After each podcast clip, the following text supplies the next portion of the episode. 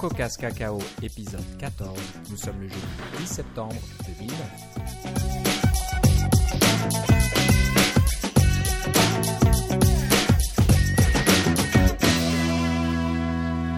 Bonjour et bienvenue dans ce nouvel épisode de CocoCast Cacao. Euh, un peu spécial aujourd'hui euh, parce que d'habitude on enregistre nos épisodes euh, par l'internet en utilisant Skype, mais pour des soucis d'agenda et de planning, on n'a pas pu faire notre enregistrement hier à l'annonce euh, des, nouveautés d'Apple euh, dans cet événement spécial à San Francisco. Donc bah voilà, on profite de se rencontrer euh, mensuellement à, la réunion Coco Heads d'Ottawa pour enregistrer ça dans la même pièce. Donc avec moi, comme d'habitude, mais cette fois-ci en chair et en os. J'ai Philippe Casgrain. Philippe, comment ça va? Ça va très bien, toi, Philippe.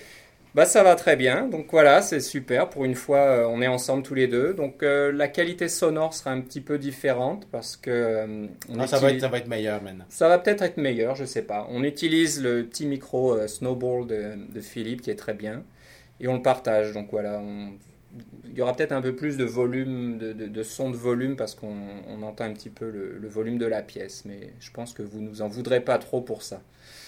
Voilà, ben, on va commencer tout de suite euh, par, les, news. Donc, comme vous le savez, euh, Steve Jobs était sur euh, scène hier pour présenter les petites nouveautés côté iPod en particulier.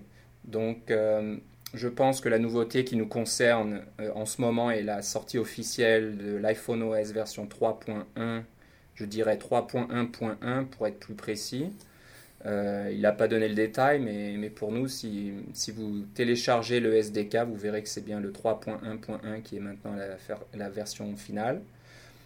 Donc, euh, Philippe, des petites nouveautés, euh, bah, des petites nouveautés, je suis pas sûr, des, choses nouvelles pour les, pour les, les développeurs dans cette version-là. Ceux qui avaient déjà la version bêta de la 3.1 euh, en savaient beaucoup, je pense. Je, je suis pas sûr qu'il y a des nouveautés vraiment qui sont arrivées avec cette version finale. Il y a quelques petits trucs, comme par exemple, on peut, euh, on peut verrouiller son iPhone à distance si on le perd avec MobileMe. D'accord. Ça, c'est une des fonctions qu'il y avait pour euh, euh, retrouver son iPhone quand on l'avait perdu. Mais là, si vous l'avez oublié quelque part puis il n'est pas verrouillé, ben, vous pouvez le verrouiller à distance avec MobileMe, le moins le temps de le retrouver. D'accord. Alors, je ne sais pas si au niveau des API, il y a des, de grandes choses. Je regarde un petit peu la liste. Je pense que... C'est des améliorations un peu partout. Des petits- souvent, c'est des petits trucs sous, le, sous les couvertures, là, comme Ouais. euh, Maps est amélioré, les, les- les cartes sont améliorées, euh, les photos vont être améliorées, euh, des choses comme ça, les, les messages SMS euh, vont être améliorés. Au niveau des- du développement, moi, j'ai pas encore eu le temps de me plonger beaucoup dans la 3.1, mais ça semble être assez semblable à la 3.0. Puis je pense que comme ça va être gratuit, tout le monde va se mettre à jour. Petite nouvelle, par contre, si vous êtes encore en- en en- avec votre iPod Touch en version 2.0, vous pouvez passer à la 3.0 non pas pour 10$, mais pour 5$. Ils ont baissé le prix de moitié euh, pour euh, le- faciliter l'adoption de, de la 3.0. Euh, bon, nous, c'est des dollars, vous, ça sera des euros ou des quoi que ce soit. Là. Voilà. Mais euh, le, le prix a été coupé de moitié normalement pour, euh, pour la mise à jour. Fait que si vous ne l'avez pas encore fait, euh, faites le don, ça vaut la peine. Oui, oui. Ah oui, c'est bien plus stable, je pense, un peu plus réactif. Euh, Pas juste ça, il y a de plus en plus de programmes qui vont vous demander d'avoir le 3.0 au moins. en Parce qu'il n'y a plus, ouais. personne qui développe pour le 2.0 maintenant. En plus, vous aurez du mal, oui, à télécharger des applications qui sont seulement pour le, la 2.0. Donc à ce prix-là, euh, vous pouvez faire la mise à jour. C'est pas comme Snow Leopard où on n'est pas sûr si on doit faire la mise à jour ou pas. Ah bon, moi je suis sûr qu'on doit faire la mise à jour. Bah, pas mal. Il y, a- il y a certaines personnes sur le net, un peu à droite et à gauche, qui, qui se disent, euh, ouais, ça sert à rien. Je pense que c'est des gens qui sont plus du côté consommateur. Donc c'est vrai que pour le consommateur de base, entre guillemets, Oui, mais d'un autre côté, si vous ne faites pas la mise à jour pour Snow Leopard, vous ne pourrez pas avoir les nouveaux programmes qui vont sortir qui vont fonctionner mieux ou exclusivement avec Snow Leopard. Voilà, donc un peu la même chose que pour l'iPhone OS version 3.1, c'est un peu la même chose. Et encore, moi je dis, pour le prix, euh, il n'y a pas vraiment de discussion. Si c'était 129 dollars pour euh, Snow Leopard, euh, ça serait un problème. Et pour passer de Leopard à Snow Leopard, C'est ça. 29 dollars, c'est pas grand chose et je pense ça. que vous gagnerez en stabilité. Évidemment, c'est seulement pour les Mac Intel. Oui. Donc, si vous avez un Mac Intel, faites-le donc passer à Snow Leopard, puis euh, passer, passer tout droit. Ça devrait être suffisant. Et ça va vous donner encore de nombreuses années. Et en plus, vous allez récupérer un peu d'espace disque, ce qui n'est pas négligeable. Non, je pense que voilà, pour ça, c'est vraiment une optimisation de, de, tout le système et vous n'allez pas y perdre. Moi, j'ai fait la mise à jour, j'ai pas eu vraiment de problème. Il y a quelques logiciels qui n'étaient pas compatibles les premiers jours, mais les, les, développeurs ont fait du bon travail et ont mis à jour euh, des, petites outils, des petits outils comme euh, euh, Stat, comment ça s'appelle déjà? iStat Menu. iStat Menu qui marchait pas sur Snow Leopard les premiers jours et les développeurs ont mis ça à jour très rapidement. Donc euh, il n'y a pas grand-chose qui, manque actuellement. Mm. Et en parlant de ça, le, petit désagrément, je vais, je vais parler ça un désagrément, c'est d'avoir sorti Snow Leopard il y a une quinzaine de jours, même pas une dizaine de jours, qui contient Xcode 3.2, donc la dernière version d'Xcode, et de sortir l'iPhone OS 3.1.1 dont le téléchargement fait 2.4 gigaoctets, qui est assez gros et qui vous fait retélécharger Xcode 3.2 euh, une nouvelle fois. Ça aurait été pas mal d'avoir une petite option pour juste télécharger le SDK sans Xcode. Comme il y avait avant en fait dans Snow Leopard, on pouvait télécharger seulement le, SDK si on voulait. Dans Leopard, tu veux dire Non, les deux. Les deux. Il avait pour les deux, oui. D'accord. Donc euh, voilà, juste un petit truc. Si on n'a pas une ligne internet très rapide, eh ben désolé, mais il faut recharger la totalité. Mais, peut-être qu'ils vont, euh, ils vont faire une un, paquet spécial euh, d'ici quelques jours. On peut leur donner le bénéfice du doute pour le moment. On s'en reparlera au prochain podcast. On s'en parlera. Donc ça serait bien. J'ai remarqué ça. Euh, je m'étais fait euh, toute une joie d'installer Xcode à partir du DVD. Je me suis dit, oups, c'est toujours ça d'économiser. Ben non. Ce matin, j'ai retéléchargé et réinstallé tout à nouveau. Et en plus, vous aurez remarqué que la documentation est maintenant complètement en ligne. C'est-à-dire que chaque fois qu'on télécharge Xcode ou qu'on installe Xcode, euh, il faut télécharger la nouvelle version de la documentation. C'est un bien et un mal. C'est un mal parce que ça fait un autre 400 euh, euh, mégaoctets à télécharger. C'est un bien parce que ça leur permet de mettre à jour les, la documentation sur un, un, cycle de release différent de celui d'Xcode, ce qui est une très bonne chose parce que la documentation n'a pas besoin d'être complètement attaché à, Xcode comme ça. C'est vraiment deux trucs, deux produits séparés. Et certainement que chez Apple, ce sont deux, euh, deux équipes séparées qui produisent ça. Donc, ils ont chacun leur, euh, leur euh, horaire de production. c'est ça, c'est une bonne chose. C'est un peu lourd, mais je suis content qu'ils le fassent. je pense qu'ils auraient dû le faire depuis, depuis longtemps, ça, puis ils ont, ils ont entendu un peu, mais maintenant c'est fait et ça, ça va permettre d'avoir une documentation qui est encore de meilleure qualité. Sachant que la documentation des SDK euh, de l'iPhone en particulier change très souvent. Donc il y a des mises à jour constantes avec toutes ces bêtas qui arrivent et tous ces changements. Oui, et, évidemment, la, documentation de, du iPhone est séparée euh, de la documentation de, de macOS 10. Alors ça, c'est bien aussi. Ça fait des paquets séparés à télécharger. Très bien. Et d'après ce que j'ai remarqué, la documentation dans Xcode semble fonctionner, fonctionner bien mieux en version 3.2. Je ne sais pas si toi tu avais les mêmes soucis, mais moi souvent ça me faisait cracher Xcode complètement ah, quand je passais en documentation. Je ne sais pas trop pourquoi. Euh, j'ai pas eu ce problème-là, mais euh, je trouve que la documentation est vraiment très fluide et bien mm. intégrée maintenant, effectivement. Une, petite requête que j'aurais si Apple écoute. On ne sait jamais. Euh, ce que j'aime pas trop, c'est que la, la fenêtre documentation dans Xcode est une fenêtre FI. Donc quand euh, vous allez utiliser exposer, euh, pardon, quand vous utilisez le command tab pour, changer d'application, vous ne pouvez pas passer de Xcode à la documentation en utilisant command tab. Il faut passer par exposer, voir les fenêtres et ensuite cliquer sur la fenêtre de documentation. Je ne sais pas si tu as le problème. Moi, ça m'agace toujours. J'aimerais bien faire juste un, un command tab et passer à la documentation pour regarder quelque chose commande tab encore et repasser. Mais commande tab, c'est pour les applications, d'une application à l'autre. Je pense que tu peux faire commande virgule, est-ce que je me trompe pas? Ah, peut-être, tu vois. Ou si vous, non, sinon, ce que vous pouvez faire, c'est vous pouvez télécharger l'application FastScript dont on a déjà parlé, qui vous donne 10 scripts gratuits et vous faire un petit script qui va permettre de changer d'une fenêtre à l'autre. Ah, voilà, donc euh, toutes les suggestions sont les bienvenues. En, Philippe en a une. Si vous en avez d'autres, euh, comme d'habitude, écrivez-nous à cacaocast.gmail.com. Euh, ou allez voir sur le blog. ou aller voir sur le blog. Donc c'est vrai que bon, j'ai pas pris beaucoup le temps, mais moi j'ai l'habitude toujours passer d'une application à une autre. Je me disais, ben, si, si l'application document ou documentation était une application séparée, on pourrait passer facilement. Donc, euh, bah, c'est une chose à, voir comme ça. Il y a peut-être une option quelque part. Donc, euh, si vous le savez, ben, je serais content de le savoir.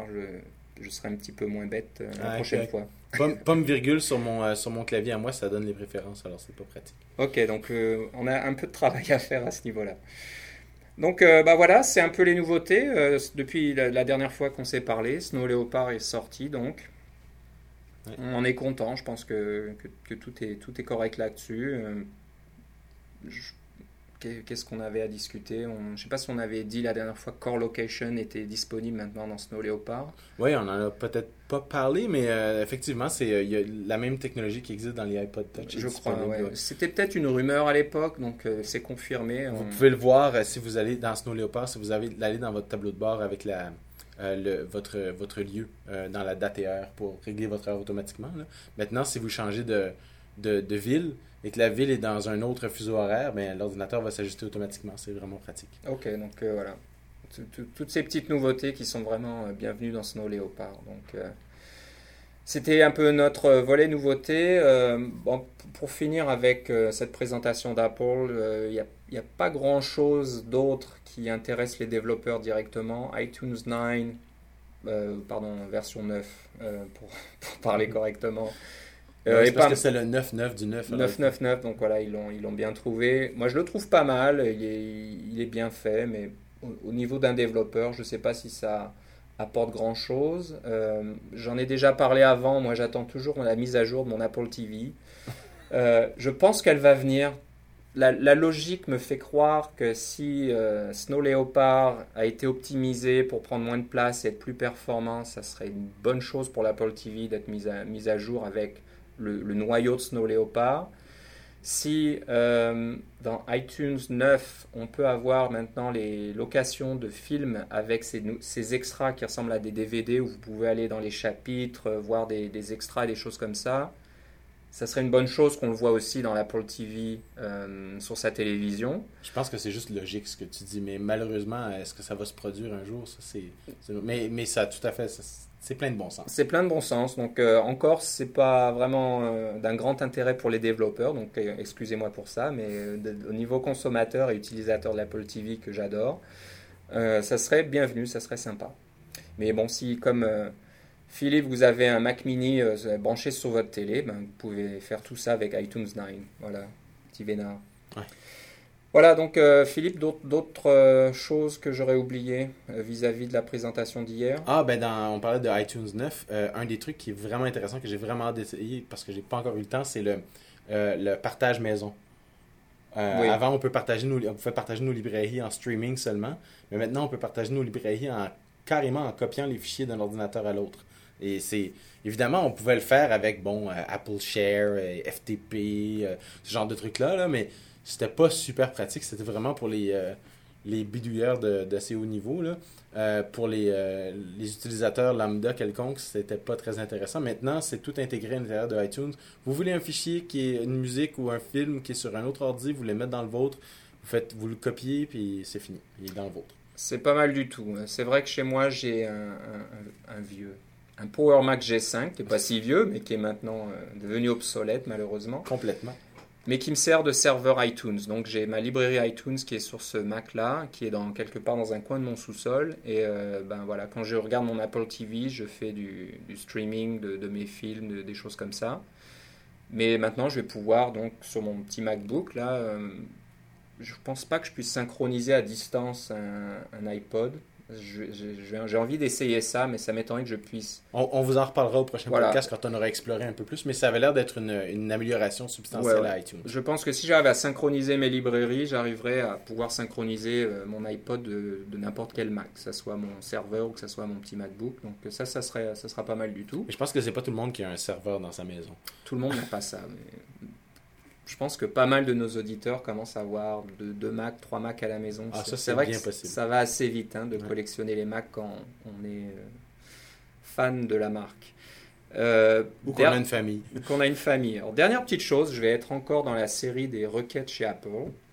À moins que ça soit déjà possible, mais que je l'ai loupé, j'aimerais bien pouvoir faire du streaming de, de ma librairie iTunes qui est sur un Mac, sur mon iPod ou mon iPhone. Ben, J'ai pas d'iPhone, mais au moins sur mon iPod. J'aimerais bien pouvoir regarder les films ou écouter la musique en streaming, mais su- supporté nativement par l'iPod. Je sais qu'il y a des logiciels que vous pouvez trouver sur l'App Store qui font ça. Mais dès que vous quittez le logiciel, ça se coupe. Donc la musique se coupe par exemple. Moi j'aimerais bien pouvoir avoir comme un iTunes qui existe déjà sur l'iPod et je puisse écouter de la musique qui soit qui soit donc sur mon serveur, ou alors regarder un film qui soit sur mon serveur, sur mon petit iPod, ça fait un petit écran euh, supplémentaire. Donc une petite, bricole, un petit gadget en plus qui serait pas mal. Je pense que toute la technologie est là.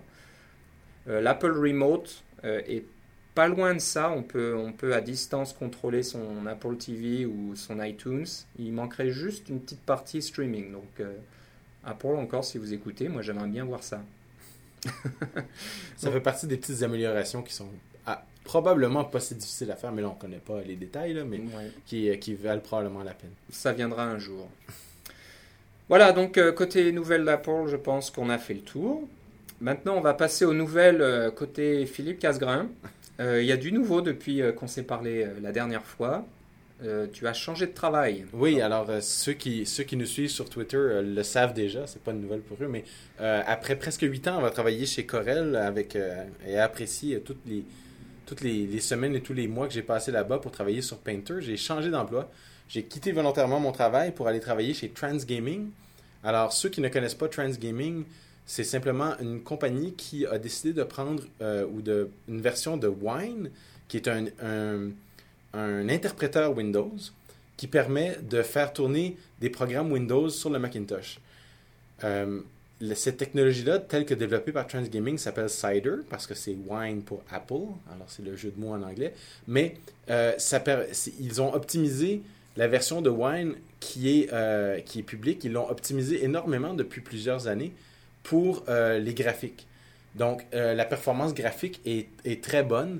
Euh, la performance euh, des jeux est, très acceptable et ça fonctionne bien dans le cas des jeux parce que souvent un jeu ça va être quelque chose qui est euh, plein écran, qui est immersif, qui a sa propre interface donc que il n'y aura pas de, de fenêtres Windows ou de, boutons qui ont l'air incongrus sur votre Mac. C'est un jeu, de toute façon, on s'attend à ce que ce soit différent.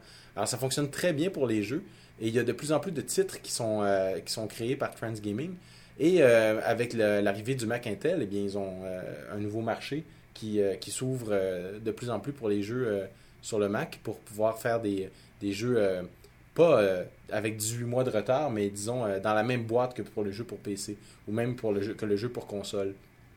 Donc, je, je, travaille maintenant chez Transgaming et si vous, si vous achetez un jeu de, des jeux des grands studios, là, on parle de Electronic Arts avec Spore, on parle de de, Madden, euh, avec encore Electronic Arts, on parle de Ubisoft, on parle de ces, grands studios-là qui font affaire avec Transgaming pour faire les, versions Mac de leurs jeux.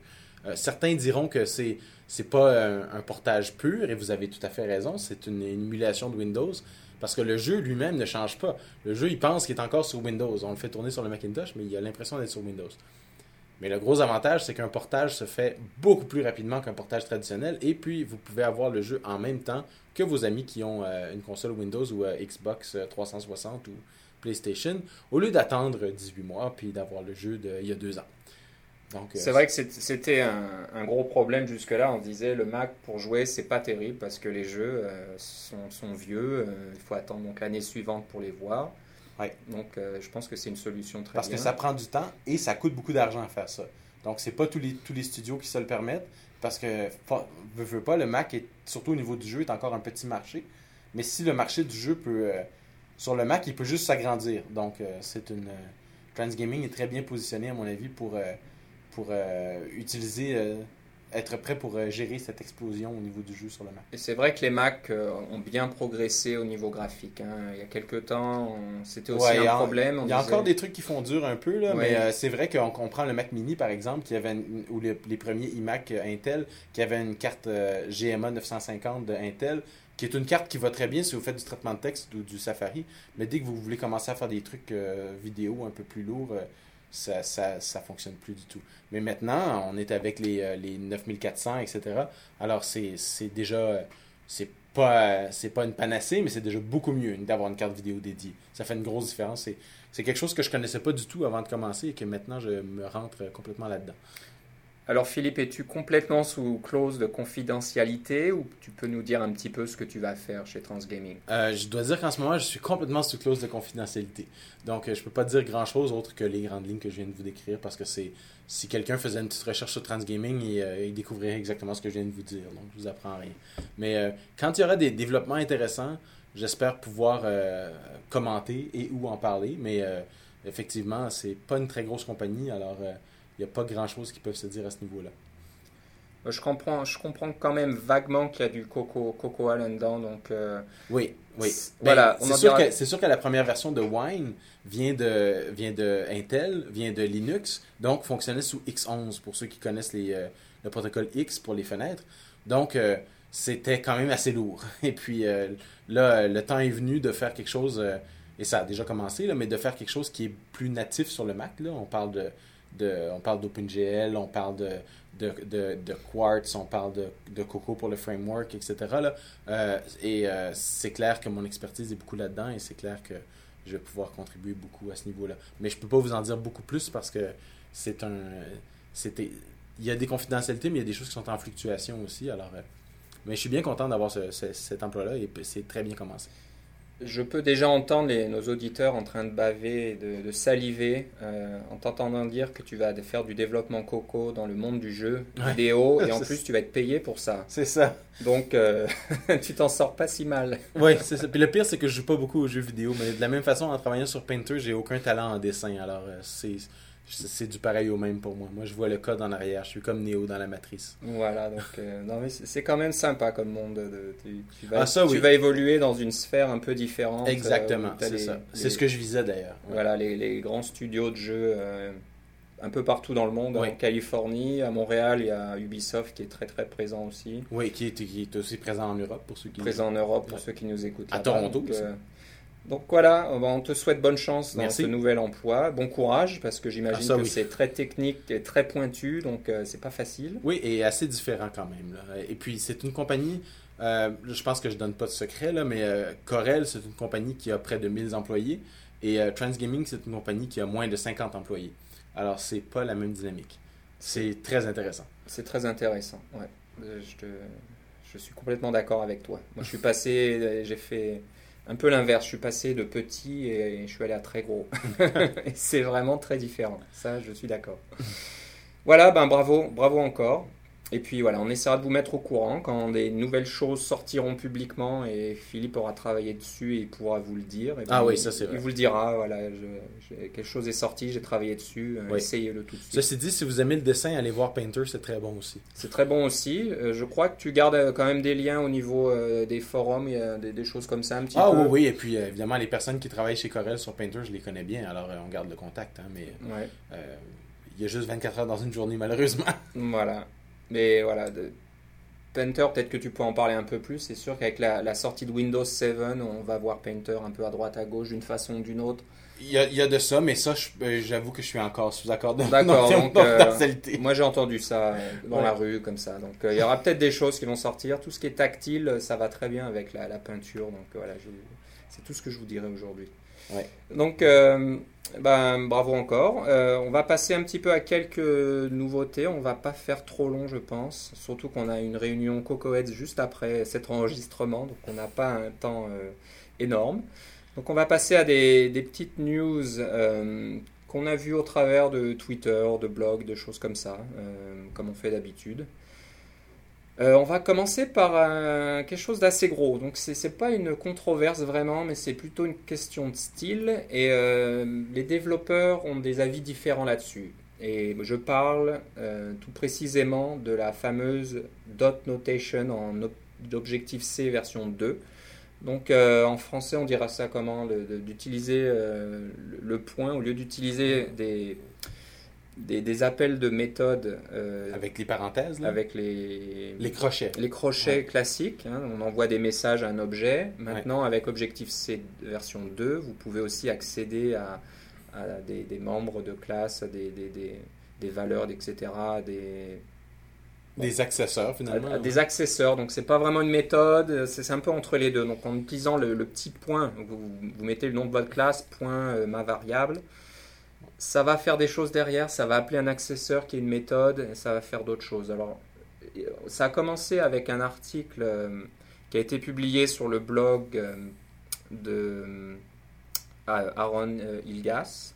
Que vous connaissez probablement si vous avez acheté son livre qui a Coco Programming for Mac OS X, qui est déjà à sa troisième édition, que à peu près tout le monde a, utilisé pour apprendre à programmer en Coco parce que c'est, à mon avis, le meilleur livre pour, pour apprendre. Et c'est pour ça qu'on l'a utilisé dans tous ces podcasts vidéo de cococast.com. Donc, euh, notre ami Boris a, couvert énormément de, de ces chapitres-là. Je crois que c'était la première édition à l'époque, mais maintenant c'est la troisième édition qui est très bonne. Donc Aaron Ilegas s'y connaît très bien en programmation Coco depuis très longtemps et a écrit cette, ce, petit, euh, ce petit pamphlet sur son blog pour parler de la, notation euh, dot notation euh, et en parler en, mal finalement. Il disait que ça causait un, paquet de problèmes. Je vais, j'ai pas besoin de, détailler plus que ça pour des raisons de, temps, mais euh, le lien est sur le, dans les notes. mais toujours est-il que moi, ce que je voulais résumer dans cette controverse-là, c'est que le dot notation, comme disait Philippe, c'est simplement une façon de. c'est, de la syntaxe. Hein. On change euh, au lieu de dire euh, euh, mon objet set value deux points une nouvelle valeur, on dit mon objet point value est une nouvelle valeur. ce que ça change dans la, dans la syntaxe, c'est qu'on déclare tout ça dans l'interface comme étant une propriété avec la nouvelle terminologie at property. Puis là, on peut spécifier si c'est une property qui fait une, une copie, un retain, euh, qui fait juste qui est atomique ou non, euh, qui est read-only ou non, donc qui est en lecture seule ou non. Donc ça rend la lecture des interfaces beaucoup plus claire. On comprend beaucoup plus qu'est-ce qui se passe. Et malgré tout, ça laisse une grande flexibilité au niveau du, euh, de l'implémentation parce que dans l'implémentation, d'abord, votre variable, au lieu de, s'appeler, disons, valeur, elle peut s'appeler ma valeur à l'interne et de ne pas avoir exactement le même nom, tout est permis dans ce genre de truc-là avec les, avec les at synthesize et at dynamic. Vous pouvez même carrément écrire votre propre méthode avec at dynamic pour pouvoir faire en sorte que quand vous changez la valeur de, je ne sais pas, de l'heure sur votre, dans, votre, dans votre objet, eh bien, non seulement il y a la valeur de l'heure qui change, mais il y a toutes sortes de choses, des événements qui peuvent être déclenchés, euh, les, euh, euh, toutes sortes d'autres objets qui sont appelés, toutes sortes d'autres requêtes qui sont faites, alors que normalement, si vous faisiez juste changer la valeur d'un objet, ça fait juste un retain et un release euh, et, c'est fait. Donc, c'est une, d'une grande souplesse, mais ça reste que c'est de la syntaxe. On peut tout faire ça sans faire du Objective-C 2.0. Donc, euh, je me demandais, la question que je me posais, que je posais aux auditeurs, c'est est-ce que vous préférez cette syntaxe? Est-ce que vous l'utilisez? Est-ce que vous êtes encore euh, old school, comme on dit, puis utilisez encore les crochets? Ou si vous préférez la nouvelle syntaxe? Au début, je pensais que la nouvelle syntaxe, c'était plus pour attirer les programmeurs qui viennent de Java ou qui viennent de, C Sharp, qui, utilisent tout le temps cette, syntaxe-là, et puis pour qui les crochets sont rebutants. Personnellement, je préfère les crochets parce que je trouve qu'il y a une certaine élégance, un certain, un certain équilibre, mais j'avoue qu'il faut s'habituer. Hein. C'est pas la syntaxe habituelle de tous les autres langages avec des petites, euh, des petites accolades. Euh, hein, comme le C, euh, le C Sharp, le Java, le le JavaScript, etc.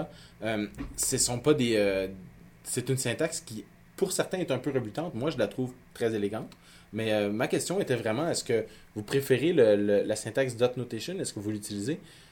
Si vous l'utilisez, je vous conseille fortement d'aller voir le blog de Aaron et Legas pour voir certains trucs que vous devriez éviter parce que ça peut vous causer des problèmes. Il, a raison, mais ça reste que ce sont des cas de figure qui sont peut-être un petit peu extrêmes dans certains cas. Voilà, j'ai vu, j'ai vu un peu les deux, voilà, moi aussi, hein, qui, sont contre. Euh, on fait tout vieille école, mais j'avais vu dans le passé des gens qui se disaient on en a marre de faire toutes ces, euh, tous ces accesseurs, get, set pour toutes les variables, etc. Donc je pense que ça, ça facilite la vie euh, pour les développeurs. Philippe a raison, il faut l'utiliser correctement. Il y, a, il y, a, possibilité de faire un peu n'importe quoi avec et puis d'avoir de, des problèmes. Euh, utiliser correctement. Donc c'est pas si simple que ça en a l'air. Moi quand je l'ai vu au tout début à l'annonce d'Objective C version 2, ça me paraissait assez facile, ok c'est simple, ça fait pas grand chose. Et quand on met le nez dedans, c'est très puissant, ça fait beaucoup de choses, il y a beaucoup d'options, donc euh, il, faut, il faut vraiment se méfier. Euh, quand j'écrivais une petite application, je, je crois qu'une fois je l'utilisais mal et, ça me posait des problèmes. C'est plus dur à déboguer en tout cas. C'est plus dur à débugger, c'est comme ça. Ça cache des choses, donc des fois c'est bien, des fois c'est pas bien. C'est un peu comme quand on fait des, euh, du euh, key value observing ou du key value coding euh, pour faire les, ce genre de modifications-là, ou quand on connecte des trucs dans Interface Builder, il y a une certaine magie qui est en arrière qu'on peut pas vraiment débugger. Il faut, il faut utiliser des techniques de débogage qui sont peut-être pas habituelles. On peut pas mettre un breakpoint dans une méthode ou des choses comme ça. donc c'est ça, ça, demande une, une autre approche mais ça veut dire que aussi vous écrivez moins de code. Et évidemment, le code que vous n'écrivez pas, il n'y a pas de bug dedans. Ça, c'est l'action numéro un. Hein. Si vous voulez pas avoir de bug, écrivez pas de code. Voilà. C'est simple. ça, j'aime bien. Donc, euh, ben, écrivez-nous, euh, mettez des messages dans, dans le blog. Euh, Posez-nous des questions. Posez-nous des questions. On sera très très content d'y répondre dans le prochain épisode. Donc euh, voilà, on fait une sorte de petit sondage comme ça dans ce podcast. Euh, qu'est-ce qui vous plaît le plus euh, Quelles sont vos expériences Etc. Donc très intéressant, sujet très intéressant.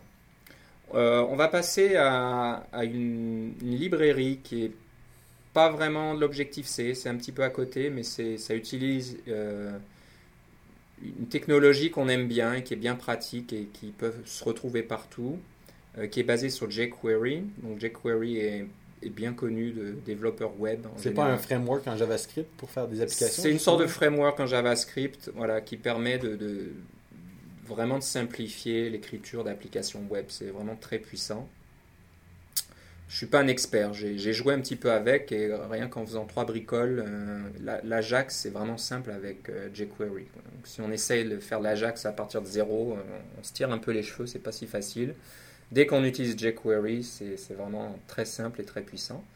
Donc, euh, euh, un lien euh, nous a été envoyé par un auditeur qui s'appelle Cortex. c'est un peu son nom de scène, j'ai l'impression. Je ne pense pas avoir son vrai nom. Donc, si tu veux nous l'envoyer, ben, la prochaine fois, on, on rectifiera, on donnera ton vrai nom. Mais il est rédacteur et modérateur euh, sur un site qui s'appelle mac.developpé.com, D-E-V-L-E-L-O-P-P-E-Z.com. Et il nous a envoyé ce petit lien euh, dernièrement d'une librairie qui s'appelle JQ Touch. Et euh, ben, en fin de compte, c'est une librairie qui utilise jQuery, mais qui a été optimisé et qui a été adapté pour euh, faire des applications web sur l'iPhone. C'est ça, avec Mobile Safari. Parce que dans Mobile Safari, dans le JavaScript, dans le, dans le, le DOM, en fait, il y a un, paquet de trucs qui euh, sont spécifiques à Mobile Safari qui vous permettent de faire des choses euh, que vous ne pourriez pas faire dans un autre navigateur. Alors, c'est ça vous donne une interface, si j'ai bien vu.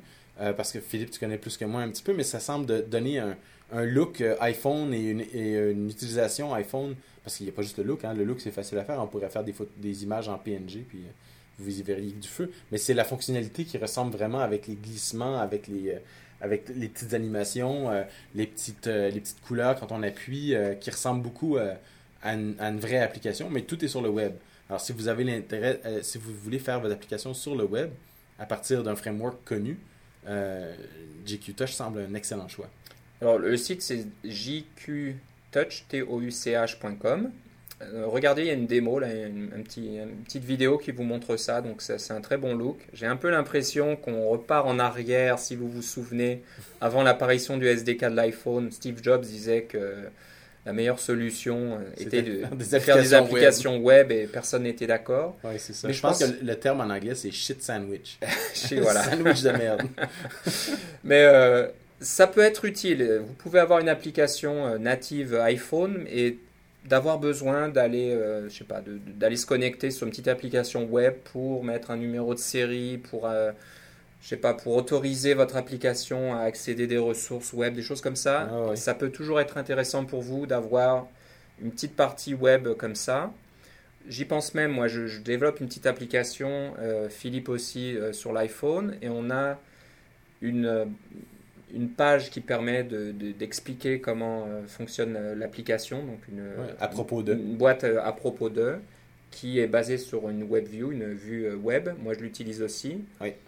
Mais au lieu que ce soit une, une, vue web toute bête, sans rien, vous pourriez la faire aller sur votre site personnel ou le site de votre application et puis d'afficher quelque chose d'un peu plus évolué qui ressemble toujours à une application iPhone. Donc ça peut être une idée très intéressante à ce niveau-là. Donc, bah, merci Cortex encore de nous, avoir, envoyé ce lien. On aime, vraiment recevoir des choses de nos auditeurs. Donc, n'hésitez pas à nous envoyer trucs, astuces, liens, choses que vous découvrez. on, fait, on fait partager ça. Euh, on arrive bientôt à la fin de notre épisode. On voulait juste parler d'un petit euh, outil qu'on aime bien qui s'appelle Click to Flash et vous le connaissez parce qu'on en a déjà parlé. Euh, notre ami Jonathan Wrench du, Red Shed Software, c'est ça, Qui organise, soit dit en passant, une, une, conférence à laquelle Philippe va assister et euh, dans deux semaines. Dans deux semaines, ça veut dire qu'au prochain épisode, on va certainement en parler, j'espère. On va s'arranger pour que l'enregistrement soit après son retour. Bon, on en fera un avant et un après. Ah, voilà, pourquoi pas, soyons fous. Donc, euh, on en parlera. Je ne vais pas en parler maintenant. Mais on, sait que euh, c'est lui qui maintient, je crois, hein, oui, c'est ça, le, le, le, repository Git sur github.com de Click to Flash. Et il a fait une petite amélioration, Philippe. Oui, c'est ça. Alors, si vous allez sur YouTube et que vous avez la dernière version de Click to Flash, euh, le click to flash va d'abord détecter que vous êtes sur YouTube. Ensuite, que, ce que vous essayez de voir, c'est un film sur YouTube. Et vous savez que sur YouTube, les, films sont euh, encodés en H264 par défaut. Quand vous faites un upload à YouTube, c'est du H264, donc du QuickTime. Et YouTube, dans leur euh, back-end, leur gros ordinateur, ils convertissent tout ça en flash pour vous. Donc, ce que Click to Flash fait, c'est qu'il voit que vous êtes sur YouTube, il voit que vous, vous, avez, vous essayez de charger un film, ben, il va demander automatiquement à YouTube, donne-moi donc la version H264 à la place. Donc, le film qui apparaît est automatiquement en QuickTime, pas besoin de loader le flash du tout, et le film apparaît tout de suite sans aucune euh, autre euh, mesure. Alors, euh, si vous faites la mise à jour à la dernière version de Click to Flash, vous devriez pouvoir avoir cela. Je ne sais pas si elle a été publiée, mais définitivement, si vous allez chercher le source, c'est que vous le compilez. Et ça compile à tous les coups pour moi. Euh, vous aurez cette amélioration. Donc voilà, au lieu au lieu d'avoir cette petite boîte, boîte grise qui dit, euh, qui, dit flash, il faut cliquer dessus pour voir le contenu. Vous verrez directement le film, mais en version QuickTime. Donc si vous faites partie des gens qui haïssent Flash pour diverses raisons. Ou si euh, vous avez un, ordinateur portable sur vos genoux et que vous tenez à vos genoux. Voilà, et à votre batterie, donc à vos genoux, c'est laisser tomber Flash, surtout, qui est à mon avis, très mauvais sur le Mac. Mon petit MacBook, à chaque fois que je, passe un film en flash, le processeur monte à 80% ou à 100%. Euh, euh, c'est vraiment pas facile. Donc voilà. Euh, si vous entendez derrière moi, les membres de notre club Coco Heads commencent à arriver, donc on va finir notre enregistrement rapidement. Bah, merci de nous avoir écoutés encore une fois. si vous voulez nous envoyer des emails kakaocast à gmail.com. Si euh, vous voulez euh, publier des, petites réponses sur notre forum, vous allez à www.cocoacast.com et vous cliquez sur la rubrique euh, cacao. Et puis pour, nous, pour me suivre sur Twitter, c'est Philippe Guitard. Et pour moi, c'est Philippe C. Philippe C sur Twitter. Donc bah, merci et à la prochaine fois. À la prochaine. Au revoir.